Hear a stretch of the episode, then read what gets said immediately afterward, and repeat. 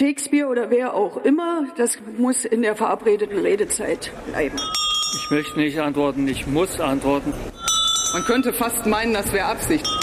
Ich lasse Sie eine Zwischenfrage zu. Mit Rechtsradikalen rede ich nicht.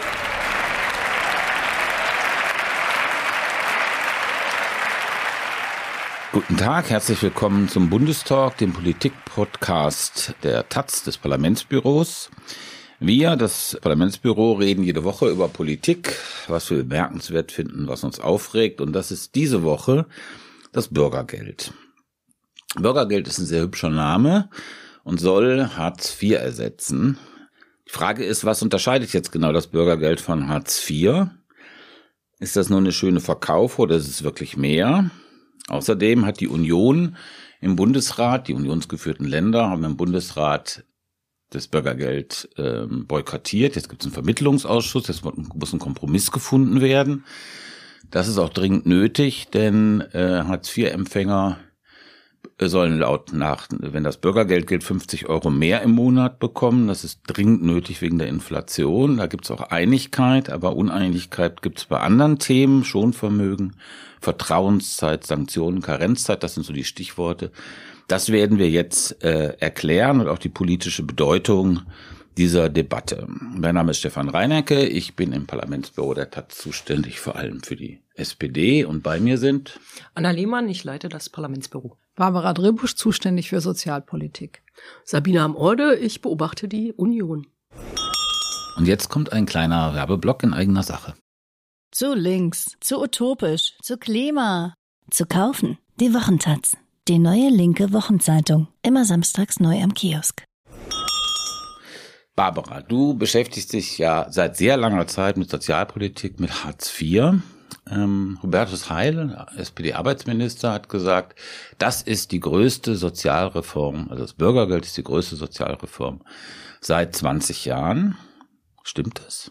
Ist das so eine bedeutende Reform oder ist das äh, übertrieben? Naja, was bezeichnet man als größte Reform? Es ist sicher eine Reform, aber so ganz total viel anders als das Hartz IV ist es nicht.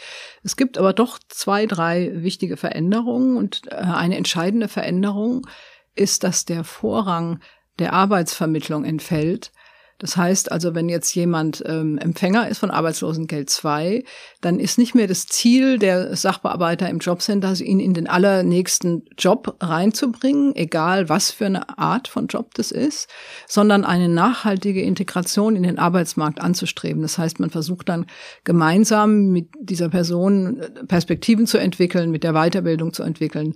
Das ist zwar bisher auch schon so, es ist nicht bisher so, dass die Sachbearbeiter da alle die Leute in Zeitarbeitsjobs reinzwingen. Aber jetzt, wo es so im Gesetz festgelegt worden ist, oder wenn es kommt, wenn das Bürgergeld kommt, heißt es, dass doch ein anderer Ton mhm. in der, in, im Umgang herrscht und dass auch vielleicht auch auf die Sachbearbeiter der Druck entfällt, die Leute in die Jobs zu zwingen. Mhm. Das darf man nicht vergessen, dass die auch nicht so gerne mit Zwang arbeiten. Mhm. Also schon ein anderer Spirit, ein anderer Geist. Wie siehst du das, Anna? Ist das ein anderer Geist beim Bürgergeld? Ja, das äh, versucht ja die äh, Ampel und namentlich auch Hubertus Hall die ganze Zeit zu vermitteln. Er sagt, das ist der Geist des Zutrauens und der Ermutigung, ähm, einige Sachen, Barbara hat schon gesagt, Vermittlungsvorrang entfällt, haben sich geändert. Andere Sachen, Sanktionen und so bleiben ja weiterhin in Kraft. Also so viel hat sich jetzt gar nicht äh, verändert. Aber äh, lustigerweise durch den Druck, den die Union jetzt macht und durch ihren äh, Boykott und äh, den Widerstand, dem sie den ganzen, dem ganzen Projekt entgegenbringt, ist aus diesem äh, Bürgergeld plötzlich ein linkes, progressives Projekt äh, geworden, das es gegen den Widerstand der Konservativen durchzubringen gilt. Ja, zu den politischen Bewertungen und Einordnungen kommen wir vielleicht danach. Vielleicht bleiben wir erstmal bei der Reform an sich. Was ist denn der Kern? Naja, wie gesagt, das habe ich ja eben gesagt. Also das mhm. sagen auch die Arbeitsloseninitiativen, die schon lange mhm. im Geschäft sind, sagen, dass der Vermittlungsvorrang, wenn der wegfällt, dass man das nicht unterschätzen sollte. Weil die haben ja die Ratsuchenden, die kommen und sagen, ich wollte gern die und die Weiterbildung haben, das Jobcenter hat mir das verweigert. Das wird jetzt ein bisschen schwieriger und wer eine Weiterbildung macht, kriegt auch was obendrauf. Also der kriegt bei einem, wenn er so einen Kurs macht, 75 Euro und wenn er eine richtige im Monat und wenn er eine richtige Ausbildung macht, 175 Euro on top der Hartz-IV-Leistung. Das ist auch durchaus Motivation. Das sagt ja Hubertus Heil. Wir haben mehr als eine Million Leute zwischen 20 und 30 ohne berufliche, ohne, ohne Abschluss, berufliche Ausbildung und diesen Missstand versucht er äh, damit zu beseitigen. Und nicht die Leute in sozusagen Jobs zu drängen, die sie eh nicht wollen. Naja, man hat ja festgestellt, dass ähm, zum Beispiel viele Leute sind in Zeitarbeit gedrängt worden und ähm, die Zeitarbeitsjobs sind relativ kurzfristig. Das heißt, man hat dann so einen Drehtüreffekt. Mhm. Die Leute kommen wieder in den Hartz IV zurück und das hat sich einfach nicht als produktiv erwiesen, für niemanden. Ja, dazu kommt ja, dass äh, durch den Arbeitskräftemangel ein wahnsinniger Druck einfach auf dem, auf dem Arbeitsmarkt ist. Also ich meine, es ist eine Sozialreform, aber dahinter steckt natürlich auch, dass man diese ganzen Arbeitskräfte ganz, ganz dringend braucht. Also das ist natürlich auch die, äh, mhm. der Unterschied zu der Zeit, als Hartz IV eingeführt worden ist. Ja, das ist klar. Das ist sozusagen das Argument von Robertus Heil, glaube ich, was das Schlimmste wäre, wär so ein gespaltener Arbeitsmarkt, nennt er das. Das bedeutet, dass man auf der einen Seite diesen äh, vielbesungenen äh, Mangel an, an Fachkräften hat und auf der anderen Seite einen großen Teil an nicht ausgebildeten Leuten in sozusagen äh, in Arbeitslosigkeit. Ne? Und das ist der das Kernanliegen von Heil. Vielleicht noch vielleicht noch eine äh, Verbesserung, die besonders äh, den äh, Freien Demokraten wichtig war, und zwar, dass junge Leute, also Schüler, Azubis, Studierende, dass die künftig mehr behalten dürfen von ihren Nebenjobs. Also äh, bisher war bei 100 Euro Schluss. Jetzt ist der Freibetrag, also dessen, was man behalten darf und was nicht verrechnet wird mit dem Hartz-IV-Regelsatz, wenn man in so einer Familie wohnt, äh, ist das 520 Euro und das ist, äh, das soll den Anreiz setzen. Arbeit lohnt sich wirklich. Es lohnt sich für euch, wenn ihr äh, Jobs habt nebenbei. Bisher lohnte sich das nämlich für Kinder in Hartz-IV-Familien eher nicht. Wurde ja alles verrechnet. Mhm. mhm. Gut. Ähm, kommen wir mal auf diese Punkte, die die Union kritisiert hat. Nee, äh, Barbara, du möchtest vorher Ich wollte was? noch was ergänzen zu dem, was Sabine gesagt hat. Mhm. Also diese, dieses Argument, wir haben doch Arbeitskräftemangel, haben wir auch. Man muss aber auch mal überlegen, wer ist denn in Hartz IV? Das ist, ähm, also 42 Prozent sind überhaupt arbeitslos gemeldet, von den anderen, die Leistungen beziehen. Ich rede jetzt nicht von den Kindern. Äh, sind viele, also die betreuen Familienangehörige, die sind in Maßnahmen, die sind Aufstocker, die sind krankgeschrieben. Das und von diesen 42 Prozent hat die allergrößte Mehrzahl sogenannte Vermittlungshemmnisse. Das Wort würde ich selber nicht privat verwenden, aber das ist das, das heißt, die haben eben Probleme nicht nur, dass sie keine Ausbildung haben, die haben gesundheitliche Einschränkungen. Und ähm, dann äh, ist es auch Alter, äh, dann haben sie manchmal Familienangehörige zu pflegen noch und so.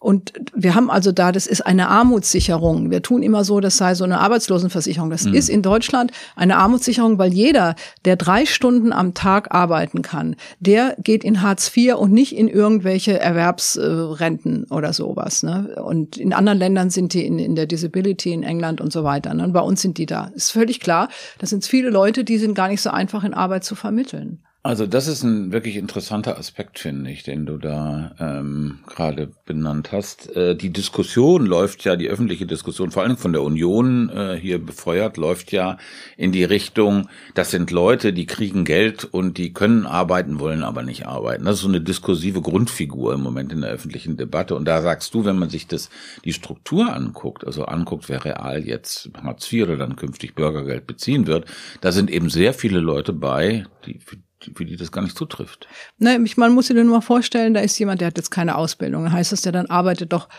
ähm, im gastronomischen Bereich. Da reichen vielleicht die Deutschkenntnisse nicht aus. Dann arbeite im Lager. Die Person kann nicht schwer heben, die hat es an der Wirbelsäule ganz häufig.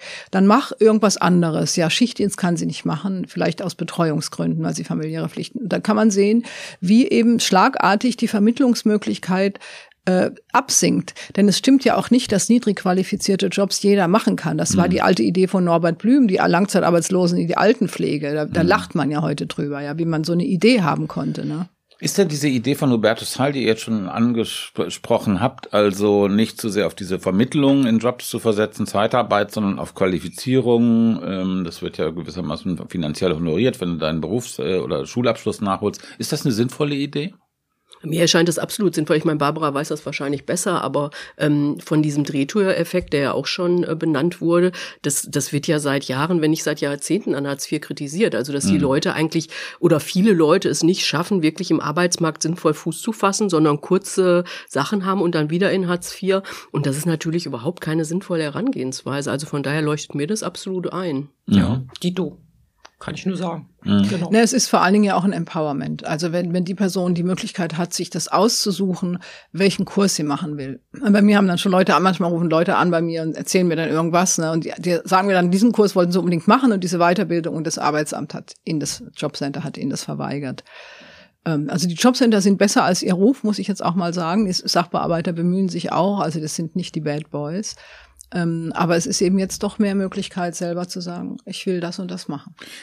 Wenn ich jetzt richtig erinnere, ein Punkt ist auch in diesem, bei dem Bürgergeld im Unterschied zu Hartz IV, dass es so eine Art Vermittlung geben soll bei Konflikten zwischen Jobcentern und Bürgergeld oder Hartz IV-Empfängern. Das wäre auch eine Neuerung. Also das ist. Ja, es soll so eine Schlichtungskomitee eine Schlichtungs geben. Ja. Ähm, aber man muss sagen, es, jedes gute Jobcenter hat jetzt schon Widerspruchzentren. Also wenn die Leute mhm. irgendeinen Widerspruch einlegen, dann wird versucht, erstmal intern zu klären oder so. Aber es ist auf jeden Fall auch eine, eine Verbesserung. Eine Verbesserung für ja. die Betroffenen. Ja, was in die Richtung gehen soll, da sind wir vielleicht auch bei, gleich bei dem, was die, was die Union dann auch so vehement kritisiert, ist, dass sich äh, beide Seiten, also die Mitarbeiterin beim Jobcenter und der oder die Arbeitslose, äh, erstmal auf so eine Art Kooperationsplan einigen. Also die sagen, wie soll es eigentlich weitergehen, was ist der Plan? Und dann in dieser Zeit ähm, sind Sanktionen zum Teil abgeschafft. Also bei Terminversäumnissen gelten die weiter. Also man muss weiter mhm. Kontakt zum Jobcenter halten, aber ähm, man muss jetzt nicht jeden Job, der ihm angeboten wird, äh, sofort annehmen, sondern man sagt, okay, äh, wir haben jetzt einen Plan, dem folgen wir erstmal. Das sind die ersten sechs Monate. Und das äh, ist einer der Kritikpunkte, den die Union hat, weil sie sagt, also das ist in dieser, äh, in dieser, diese sechsmonatige Vertrauenszeit, die ist abzulehnen, abzulehnen. Das ist ja quasi dann, äh, stellt sie immer auf die an, die äh, sich verweigern und äh, das ist dem der äh, Mehrheit mhm. der Bevölkerung, der arbeitenden Mitte nicht zu vermitteln, dass Leute, die überhaupt keinen Bock haben, äh, dass die trotzdem Geld bekommen. Also da muss weiter hart sanktioniert werden. Das ist die äh, Gerechtigkeitsfrage, genau. Das ist äh, bei der Vertrauenszeit, das hast du jetzt gerade schon erklärt, was es ist. Dann gibt es noch diese sogenannte Karenzzeit.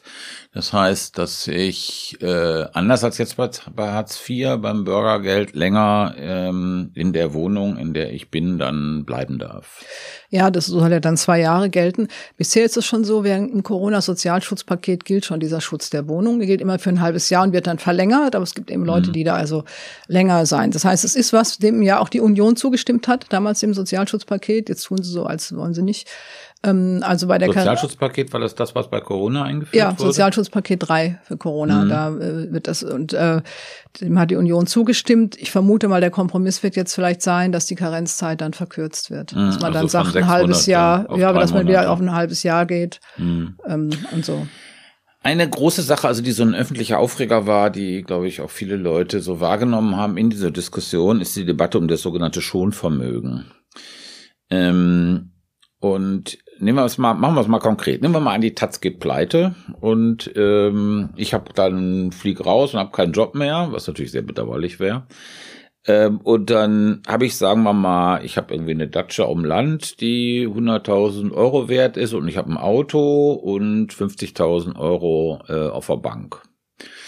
Und äh, kann ich dann Bürgergeld beantragen und kriege das dann oder kriege ich das oder muss ich sozusagen muss ich davon eher was verbrauchen? Also das ist ja sozusagen die Diskussion, das ist ein hartes Unionsargument. Mhm. Wie wäre so ein Fall? Äh, naja, wenn du jetzt äh, 60.000 wären, wenn du alleine stehend bist, da wärst du also drüber mit deinen 100.000.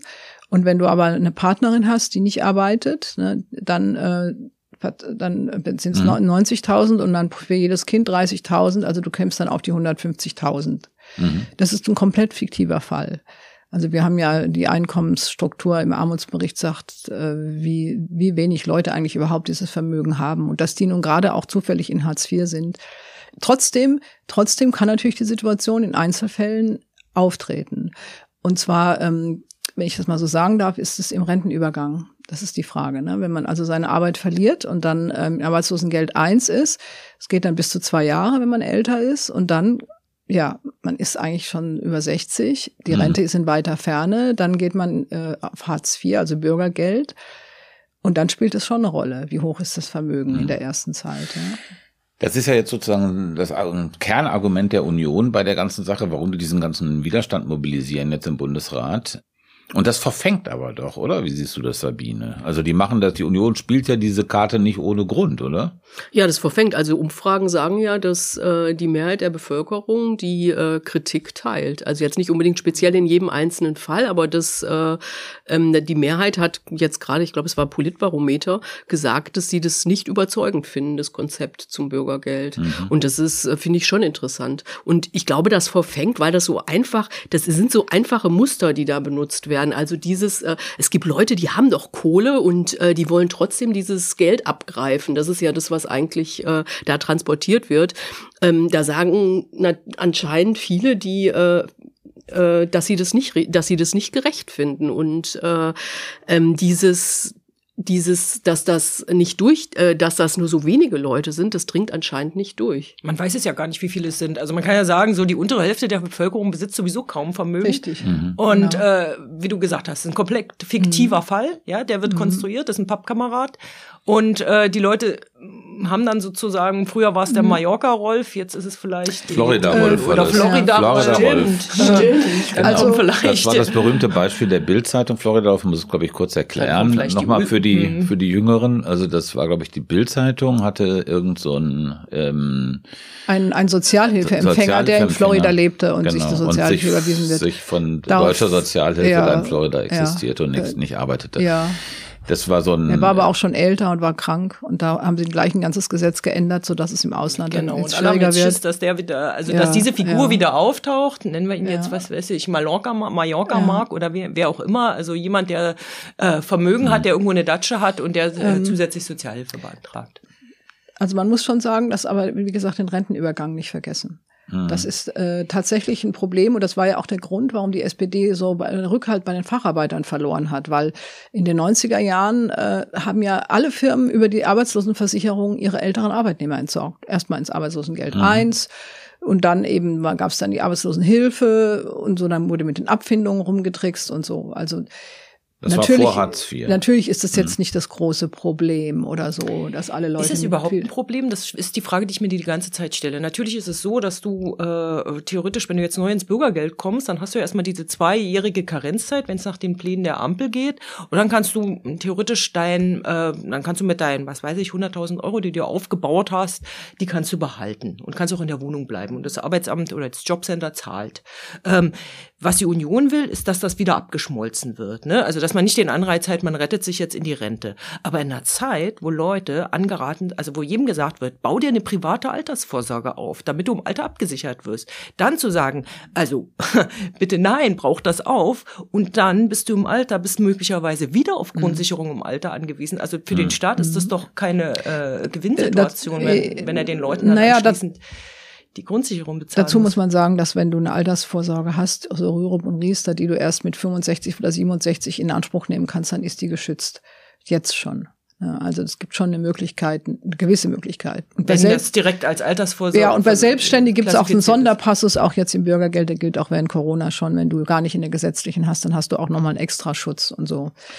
Ist es denn jetzt so, ähm, du hast ja gerade angesprochen, es gab eine Änderung von Hartz, in Hartz IV auch bei Corona mit dem Schonvermögen. Das gilt doch auch im Grunde genommen jetzt schon. Das, was die Union kritisiert, ist doch das, mhm. was im Moment geltendes Recht ja, ist. Läuft aber eben aus Ende des Jahres.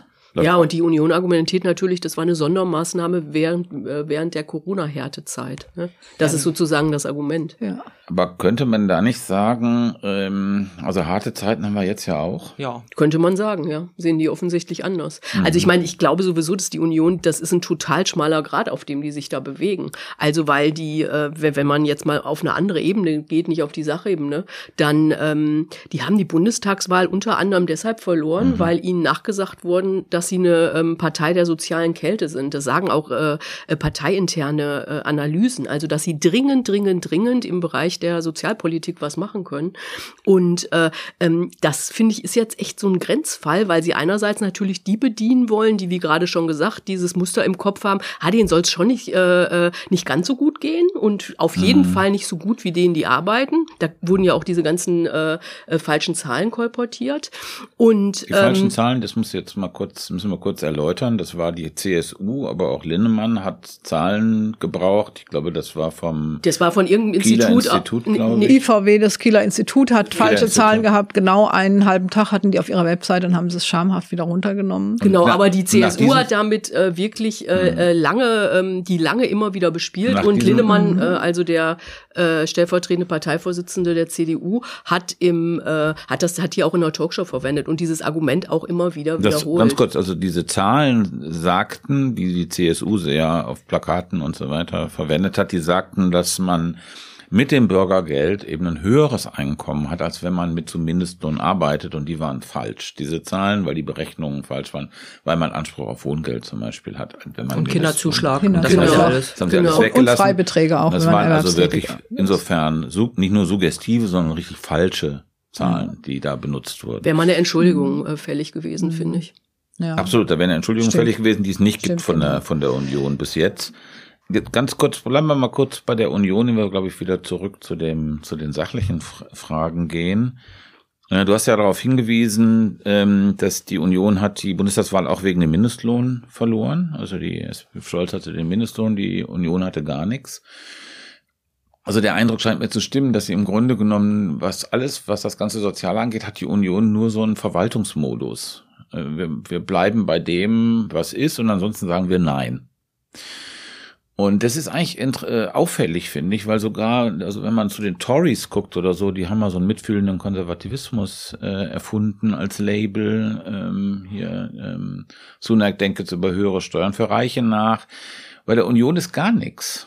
Also das finde ich so auffällig, dass das so eine unkreative also was das Soziale angeht, so eine unkreative Partei ist. Ja, ich finde, es ist, die sind gerade halt in einer total schwierigen Situation, weil sie sich ja auch gegen die Ampel profilieren müssen und mhm. gleichzeitig mhm. ähm, äh, aber dieses Thema unbedingt auch besetzen müssen. Ich meine, dann mhm. schieben sie immer Karl-Heinz Laumann vor, ja, als so der, äh, der die Einzige, der, der, ähm, äh, äh, der sozusagen noch ganz klassisch dafür steht.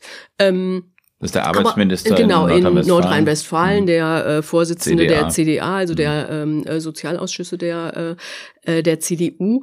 Und ähm, ja, aber ich würde deiner Beschreibung da absolut zustimmen. Also da muss was passieren. Das sehen die eigentlich intern auch so. Und es gab ja zum Beispiel auch, als es um die Erhöhung des Mindestlohns ging auf 12 Euro, womit, wie du gerade gesagt hast, Scholz ja auch vielleicht mit zumindest auch die Bundestagswahl mhm. gewonnen hat. Da gab es intern ja eine total ähm, äh, deftige Auseinandersetzung, ob die Union dem zustimmen soll oder nicht, weil sie das eigentlich richtig fanden und aus der Analyse ähm, der Bundestagswahl auch gesagt haben, eigentlich kann man sich nicht dagegen aussprechen, dann haben sie sich enthalten. Das ist natürlich mhm. auch so eine. Und dann kommen sie jetzt mit dem Abstandsgebot in dieser äh, Debatte und haben aber nicht zugestimmt, dass der Mindestlohn erhöht wird. Das ist in sich natürlich auch überhaupt nicht schlüssig und könnte auch ähm, dann irgendwann zurückschlagen nach dem Motto, ähm, ihr seid dann doch immer noch die Partei der sozialen Kälte. Genau. Ich meine, man muss äh, mal daran erinnern, äh, an die 70er Jahre, das letzte Mal, als die Union wirklich lange in der, in der Opposition war, hat ja, haben sie ja so ein, neues Konzept gefunden. Heiner Geißler war das damals die sogenannte neue soziale Frage. Ja äh, was eine interessante Idee war, wie es auch eine linke Idee war damals, nämlich zu sagen, ähm, also es gibt neue Gerechtigkeitsprobleme, die sozusagen dieser deutsche Kooperatismus nicht abbildet. Also Armut bei Rentnern, äh, bei Frauen und so weiter. Und das Thema haben sie sich dann zu eigen gemacht. Aber das ist noch, ein, wenn ich dich richtig verstehe, Sabine, bei der Union sehr weiter Weg, dass das sie so eine neue, ein neues Feld für sich entdecken. Das ist ein sehr weiter Weg. Und äh, man muss auch sagen, die haben ja auch nicht so viel, viele Personen mehr, die für dieses Thema stehen stehen. Mhm. Also ich habe gerade schon gesagt Laumann, aber auch wenn man sich diese ganze Aufstellung in der Partei anguckt, ähm, so Machtverhältnisse zwischen den ähm, äh, dem eher sozialen geprägten Flügel und äh, der Mittelstandsvereinigung, dann hat, ist die Mittelstandsvereinigung über die letzten ähm, Jahre und Jahrzehnte viel, viel einflussreicher geworden. Also die CDA ist echt äh, äh, ist keine schlagkräftige Truppe mhm. mehr. Das muss also innerhalb der Union spielt natürlich auch eine wichtige mhm. Rolle.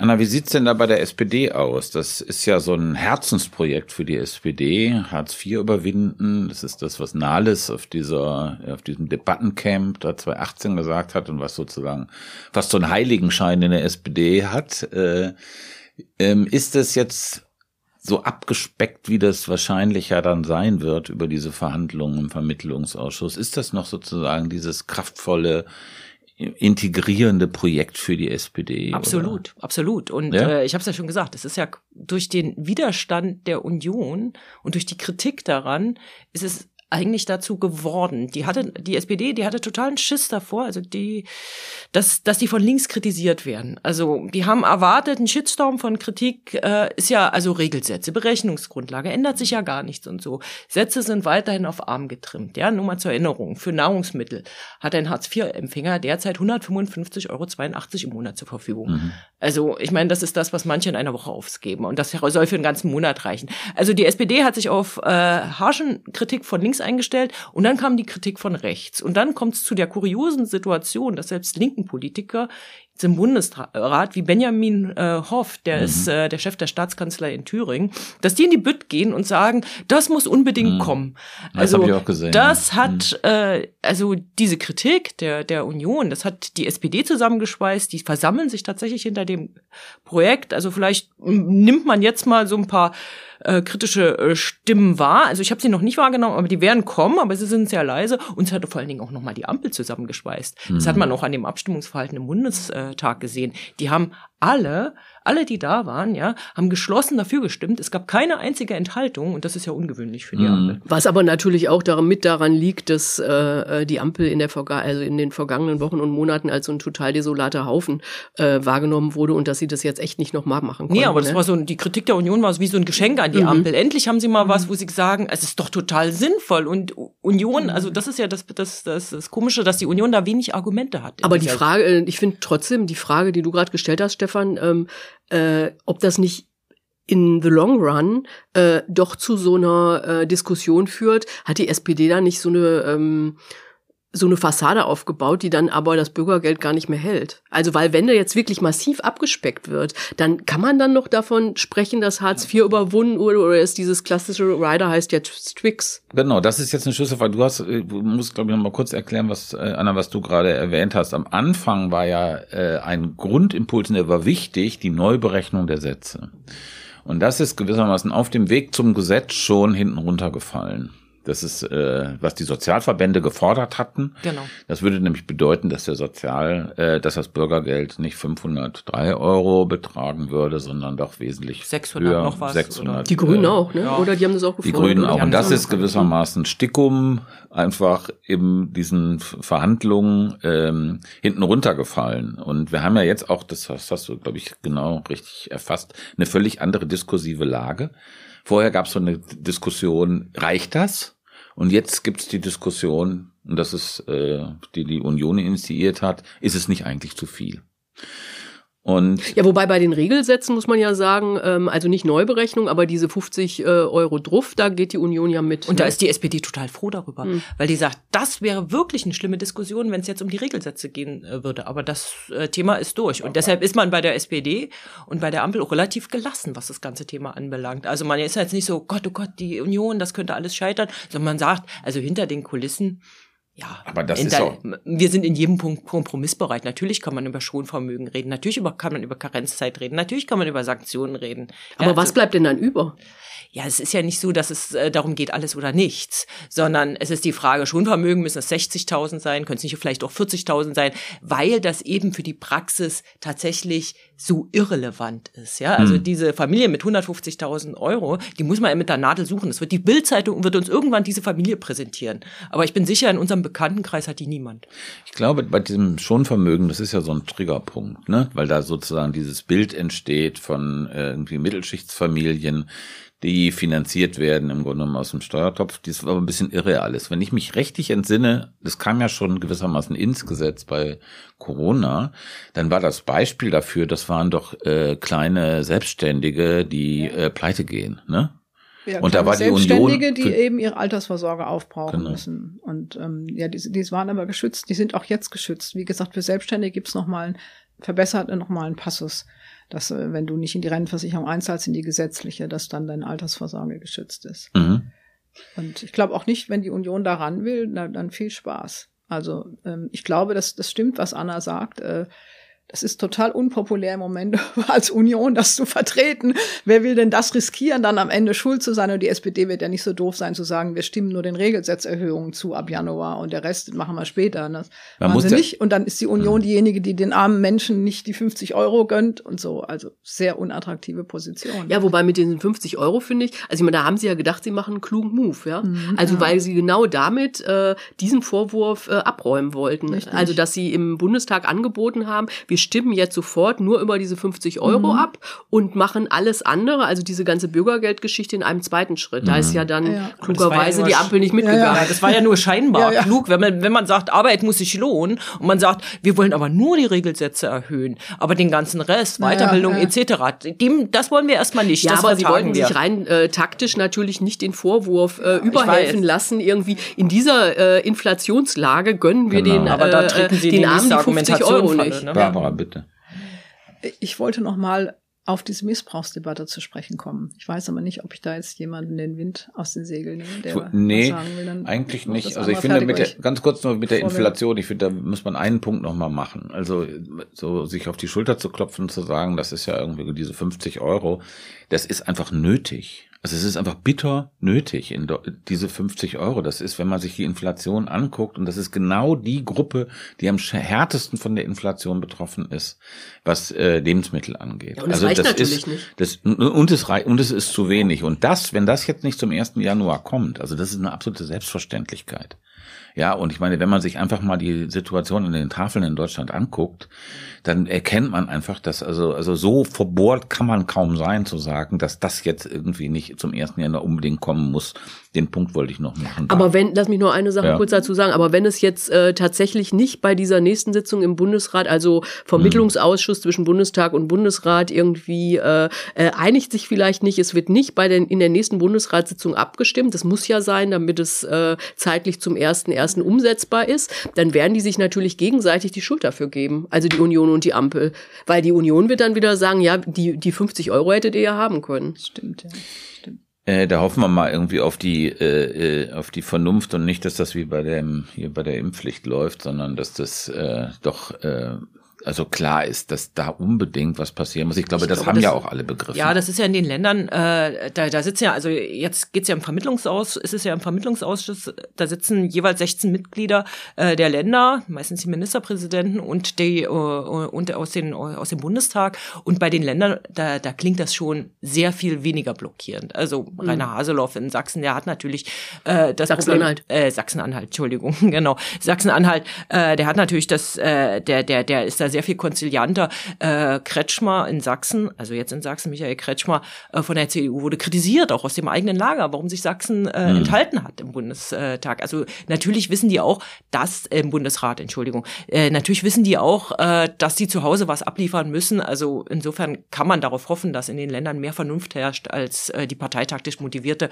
Ablehnung der Union im Bundestag. Ja, ja, und dabei ist ja auch wichtig, dass sie haben jetzt erstmal äh, insofern geliefert, dass sie äh, März, der ja damit total nach vorne geprescht ist, nicht haben im Regen stehen lassen, weil wenn, wenn der Bundesrat es nicht abgelehnt hätte, dann hätten sie ja ihren Parteichef demontiert. Und sie haben es ja, Entschuldigung, noch eine Sache dazu, abgelehnt heißt, äh, ein Land hat es dezidiert abgelehnt, ja, Bayern. das war Bayern. Mhm. Die anderen haben sich enthalten. Ja, gut, mhm. aber das kann man ja mhm. mal so als na gut, aber so ist es bei, äh, wenn sich Kommen, Regierungen nicht einigen. Ja. Genau. Kommen wir nochmal zu dem grundsätzlicheren Punkten. Barbara, du hattest gerade äh, ja, angesprochen, Sabine diese hat, Sabine hat ja äh, gesagt, es ist ja auch eindrucksvoll, dass eine Mehrheit der Befragten in einer Befragung dem kritisch gegenüberstehen, dem Bürgergeld. Und ähm, man muss dazu sagen, natürlich gibt es einen Lohnabstand. Das, ich verstehe nicht, warum die da mit den falschen Zahlen rumkamen. Aber man weiß aus der Praxis, das weiß ich von Sozialrechtsanwälten, dass natürlich Leute, wenn die vielleicht, wenn sie arbeiten würden, drei oder vierhundert Euro mehr hätten, dann rechnen die so, für 400 Euro arbeite ich nicht Vollzeit im Lager. Das sind ja oft nicht attraktive Jobs. Diese Denke gibt es. Das ist natürlich nicht die Mehrzahl der Hartz-IV-Empfänger, die gibt es. Und deswegen bin ich der Meinung, man muss schon die Missbrauchs- und Verhetzungsdebatte ernst nehmen und darauf auch antworten und nicht nur sagen, oh, das ist hier eine Debatte, lasse ich mich gar nicht drauf ein. Ähm, und es gibt tatsächlich auch Situationen, wenn man mit Bauunternehmern redet, die haben nämlich diese Handwerker, die sagen, ich gehe auf Hartz IV und arbeite schwarz. Solche Fälle gibt es. Das muss man offen ansprechen. Und auch sagen dürfen, ne? Dass es daher natürlich daher auch dieses Ressentiments kommt, weil jeder, der von so jemanden hört, von so einem Einzelfall hört, der, der nimmt sofort alle Hartz-IV-Empfänger in Geiselhaft. Man muss aber sagen, das ist ein kleiner Teil. Wir haben ja auch bei den Sanktionen nur drei Prozent und davon zwei Prozent Meldeversäumnisse. Und diese Einzelfälle werden aber eben hochgejatzt, auch medial, und führen dann eben zu dieser äh, Diskreditierung. Darf ich dazu was sagen, Barbara? Ich, ich gehe auf Hartz IV und arbeite schwarz. Äh, im, Im Grunde beginnen die ja dann eine Straftat. Ne? Also sie sagen, also Richtig. Schwarzarbeit, also natürlich kannst du sagen, ich klaue im mhm. Supermarkt, das bringt mir mehr, aber natürlich ist es immer noch illegal. Ja. Also wir reden hier von Leuten, die Richtig. sich in die Illegalität genau. begeben. Genau. Und, und das, und da, und da kannst genau, du ja. Genau. Und, und, und dann zu sagen, da musst du am Gesetz was ändern. Nein, das, das sage ich ja nicht. Ich habe nur gesagt, das habe ich jetzt nicht gesagt, dass man am Gesetz was ändern muss. Ja. Ich habe Nein, habe ich eben nicht gesagt. Nein, nein, nein. Nö, ich meine bloß, gesagt. dass das, dass ich habe gesagt, nein, man muss dem mit Argumenten gesetzt ist. Nein, nein, nein, man diese, muss dem mit Argumenten begegnen. Ich habe nicht gesagt, dass man am Gesetz was ändert. Also äh, das ist, das ist einfach so nicht richtig. Aber die Jobcenter sagen ja, wir sind keine Strafverfolgungsbehörde. Ja. Da haben sie auch recht. Und man muss auch sagen, dass die Schwarzarbeit nur in bestimmten Arbeitsmarktsegmenten möglich ist. Denn welcher Arbeitgeber will das machen? Der geht da selber ein Risiko ein. Also das nochmal ganz kurz zu den Fakten. Es gibt Studien, die richtig sind, im Unterschied zu dieser am Anfang erwähnten, die zutreffend sind, dass für so Modelle zwei Kinder Mindestlohn arbeiten, Bürgergeld beziehen, dass da der Unterschied zwischen ungefähr 2800, 2400 Euro besteht. Die sind durchaus äh, realistische Annahmen und die sind auch nicht theoretisch, sondern das ist das, was sozusagen, wie Barbara gesagt hat, was durchaus in der Praxis vorkommen kann.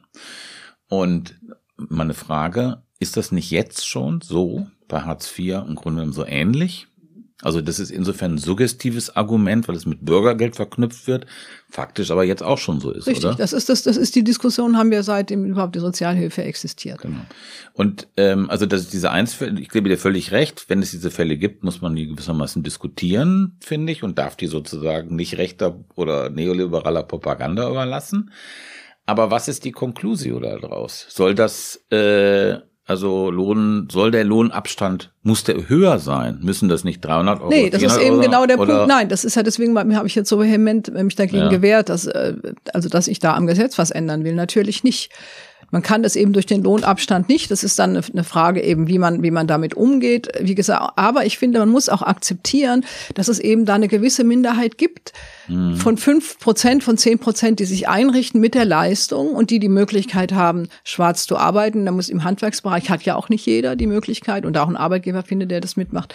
Und das ist eine Minderheit und die muss man eben akzeptieren. Die kann man nicht zum Grunden geben, an der Leistung zu kürzen. Man muss eben sagen, das ist leider ein Teil des Sozialsystems solche Leute gibt's. Mhm, Sabine. Ich wollte mal auf einen anderen Punkt und zwar ähm, ist, glaube ich, dieses Argument, dass diese Sanktionsdebatte da eine total wichtige Rolle spielt. Ähm, bei diesem Politbarometer, wo, wo ich äh, vorhin schon drauf verwiesen habe, haben 68 Prozent der Befragten gesagt, ähm, dass das neue Bürgergeld zu wenig Anreize zum Arbeiten liefert. Und ich glaube, dass dahinter die Idee steckt, dass die Leute nur arbeiten gehen, wenn Sanktionen drohen. Und äh, das ist ja auch was, was die Union total befördert, dieses Argument.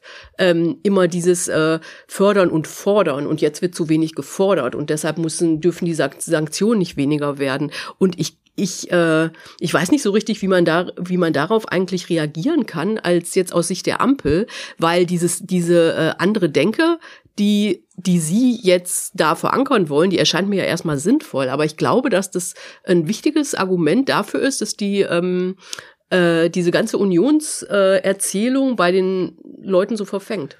Kann ich dazu was sagen? Also das, da geht es im Grunde genommen um, um, um ein Menschenbild. Ne? Also die im Prinzip war ja die F äh, SPD diejenige, die dieses äh, äh Fördern und Fordern eingef äh, eingeführt hat.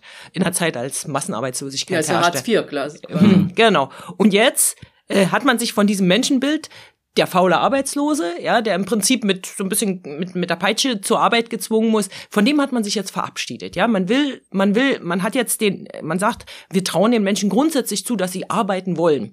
Olaf Scholz hat da mit dem schönen Bild gespielt. Man muss ja nur am Strand die Kinder beobachten, wie die alle ihre Sandburgen bauen. Also der Mensch. Hat er, gesagt, hat er gesagt? Ja? Hat er gesagt. Oh ja. Der Mensch hat den Trieb zum Schaffen. Naja, genau. Die Menschen wollen zu arbeiten. arbeiten. Ja, und die Union, und die Union, da hast du recht, die die sagt, das Fordern und Fördern oder das Fördern und Fordern, das war das Beste, was die äh, SPD je gemacht hat. Und dahinter steht das Menschenbild eigentlich, äh, Menschen wollen sich eigentlich ausruhen und man muss immer ein bisschen hinter ihnen stehen und sagen, nun komm, nun mach mal, nur, nur los. Und im Prinzip wollen sie das beibehalten.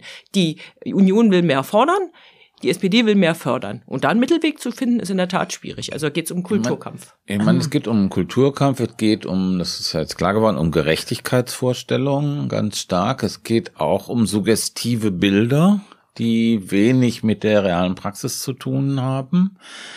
Hm. Wenn ich mal kurz da einwerfen darf, jemand, der nicht arbeiten will, der kann das jetzt über Krankschreibung machen und so läuft's auch. Also jemand, der jetzt schon nicht arbeiten will, den kann man nur, deswegen haben wir ja auch gar nicht so viel Sanktionen. Was willst du da mit Sanktionen? Oder der stellt sich dann beim Arbeitgeber so vor, dass der Arbeitgeber ihn hundertprozentig nicht nimmt. Es gibt da aus, nennt sich Vereitelung, aber das kannst du gar nicht nachweisen. Also das ist jetzt schon in der Praxis so mhm. Quatsch. Und, äh, und wenn ich noch was sagen darf, weil wir beim Lohnabstandsgebot waren, natürlich äh, ist, ist, ist das zum Teil äh, der, der Abstand zu niedrig. Aber dann ist ja die Antwort, und da sind wir uns wahrscheinlich auch einig, nicht, dass äh, Bürgergeld zu hoch ist oder dass 155,82 Euro 82 zu viel sind, zu sondern ja, der Mindestlohn ist zu niedrig, die Löhne mhm. sind zu niedrig. Beispiel, ähm, in der Bundespressekonferenz, wo unser Büro ist, da gibt's eine äh, Putzfrau, die verdient 1600 Euro netto und die arbeitet jede Nacht acht Stunden und putzt da zwei Etagen. Und die sagt, also äh, die hat totalen Schiss, weil die sagt, sie bisher bekam sie auch kein kein Wohngeld. Habe ich gesagt, naja, äh, vielleicht äh, jetzt haben sie bessere Chancen auch ins Wohngeld zu kommen. Natürlich, die die schuftet sich wegen der Wohngeldreform. Ja, der, genau. Der die Ampel, die arbeitet 1600 Euro und mhm. sagt, äh, die Hälfte davon geht für meine Wohnung drauf. Mhm. Das ist die Realität. Ja, genau. Die Wohnproblematik ist auch eine Problematik, die die jetzt im Moment, ich meine, jeder sechste Hartz-IV-Empfänger bezahlt einen Anteil der Miete aus dem Regelsatz, weil die Miete zu hoch ist und nicht übernommen wird in voller Höhe. Das ist ein Skandal, wird viel zu wenig thematisiert. Und mhm. an diese Wohnkostengeschichte ist die Ampel auch nicht rangegangen, was Anna vorhin sagte. Vieles liegt ja brach, wurde ja im Bürgergeld gar nicht äh, an, thematisiert. Ne? Die ganze Armutsvermeidung, also Stichwort Wohnkostenlücke, Stichwort Stromkosten auch aus dem Regelsatz bezahlen und so. Das wurde ja gar nicht angegangen im Bürgergeld. Wie geht die Sache denn jetzt aus? Was, was, was glaubt ihr? Also wird es ein äh, Kompromiss äh, sein? ähm, der realitätsgerecht ist, der den, der dem, was Armut in Deutschland ist, äh, hilft, der für die SPD äh, vertretbar ist, als äh, dem entspricht, was sozusagen der Grundimpuls war. Es ist ja eine 20 Jahre währende, äh, sehr äh, konflikthafte Debatte in der SPD gewesen. Die ganze Agenda-Geschichte hängt da ja dran. Äh, oder wird es ein Erfolg für die Union, wo die als triumphaler Sieger dann vom Platz geht? Ich glaube, dass es, äh, dass es irgendwo dazwischen sein wird. Also dass es wird, wird Zugeständnisse an die Union geben müssen, weil sonst können sie nicht zustimmen. Das ist irgendwie klar. Das wird vielleicht, vielleicht wird es doch früher Sanktionen geben, wenn man den ersten Termin verpasst oder ähm, die die Zeit bei ähm, für die das Schonvermögen gilt äh, wird verkürzt. Mhm. Solche Sachen. Also da, da wird es Zugeständnisse geben, aber ich glaube letztendlich, dass die sich einigen, weil das, äh, das können sie echt nicht bringen. In dieser Situation ähm, quasi dieses ganze Projekt scheitern lassen und es will auch, glaube ich, ähm, äh, daran will dann am Ende doch niemand schuld sein. Mhm. Und der neue Geist des Bürgergelds, der überlebt diesen Vermittlungsausschuss auch? Naja, ich bin der Meinung wie Sabine, ich denke auch, dass es so ausgehen wird und Tja, der Geist des Bürgergelds überlebt. das ist eine wirklich schwierige Frage. Also meiner ja. Meinung nach ist der Bürgergeldgeist auch sehr unterschiedlich, wenn man mit den betroffenen Arbeitslosen spricht. Die sehen es auch noch ein bisschen anders. Also ich denke, wenn wir, ähm, wenn zum Beispiel die Wohnfrage nicht gelöst mhm. wird, also ne, und andere Sachen, dann wird die Armutsdebatte äh, weitergehen in mhm. Deutschland. Ich sehe das auch so. Also ähm, tatsächlich wird es weiter in Armut in Deutschland geben, aber die SPD hat sehr gute Chancen als Sieger und die Ampel hat sehr gute Chancen als Sieger vom Platz zu gehen, weil sie im Unterschied zu der Union eben ein Konzept hat und äh, die, äh, die der Geist des Bürgergelds, also Ermutigung und, und Befähigung und so weiter, auch der der wird da durchgehen, ähm, weil die Union an diesen, äh, an dieser, an diesem Fokus auf Weiterbildung auch gar keine Kritik hat. Beziehungsweise weil mhm. die sagt, das finden wir richtig. Ähm, insofern wird es diese Weiterbildungszuschläge weiterhin geben. Ähm, man wird Zugeständnisse machen bei den Sanktionen, beim Vermögen, da wird's noch, und, und da kann die SPD aber immer sagen, na, das mussten wir nur auf Druck der Union machen, sonst wäre der ganze gute Rest ja nicht gekommen. Insofern mhm. denke ich, am Ende wird die SPD das als ihren Sieg verkaufen und die Union wird sagen, ah, wir haben das Schlimmste verhindert. Mhm. Ich glaube, ein ganz wichtiger äh, Punkt, der wenig beleuchtet wird, den wir auch noch nicht erwähnt hatten, ist, äh, klingt ein bisschen technisch, aber ist, dass die äh, Inflation gewissermaßen jetzt vorher eingepreist wird in die, in das, was an Bürgergeldern ausgezahlt wird und nicht im Nachhinein. Also das haben wir jetzt mhm. in diesem Jahr gesehen, der sind jetzt 450 mhm. ungefähr. Die Inflation ist aber gerade, wie gesagt, für diese Gruppe sehr, sehr extrem, sehr belastend, ja. Und das kommt dann im Grunde genommen äh, ein Jahr zu spät. Und das soll sich jetzt ändern in, durch das Bürgergeld, dass das vorher gewissermaßen antizipiert wird. Und das ist, glaube ich, für die Leute schon ein bedeutender Unterschied. Ne? Ja, ja, das macht schon was aus. Die Frage ist, wie es dann in the long run ist.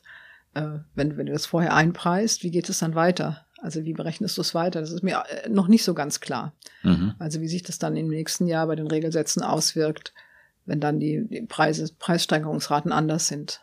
Aber es ist erstmal auf jeden Fall ein, mhm. ein Fortschritt. Und das ist auch nichts, was äh, im Vermittlungsausschuss gekillt wird, oder? Glaube ich nicht, nö. Das würde ja direkt an die Regelsätze und, und die genau. geplante Erhöhung das ist, gehen. Da ist Nein. die Union d'accord. Ja. Okay. Ja, gut. Danke für diese ähm, interessante, tiefgründige Debatte euch. Das war der Bundestalk. Wir bedanken uns auch bei Nikolai Kühling für die Produktion und bei Anne Fromm für die Redaktion. Fragen und Kritik äh, wie immer gern an bundestalk.taz.de und äh, wenn ihr Geld übrig habt, dann gebt uns gerne was davon ab. Es ging ja viel um Geld. Ähm, und zwar an Taz zahlig. Wenn ihr äh, noch etwas für uns tun wollt, dann abonniert den Bundestalk oder postet ihn auf sozialen Medien oder bewertet ihn auf iTunes oder bei Spotify. Bleibt uns gewogen. Bis nächste Woche und tschüss. Tschüss. Tschüss. Wiederhören. Schönes Wochenende. Vielen Dank. Noch nicht Moment. So, damit ist das jetzt hoffentlich auch erledigt.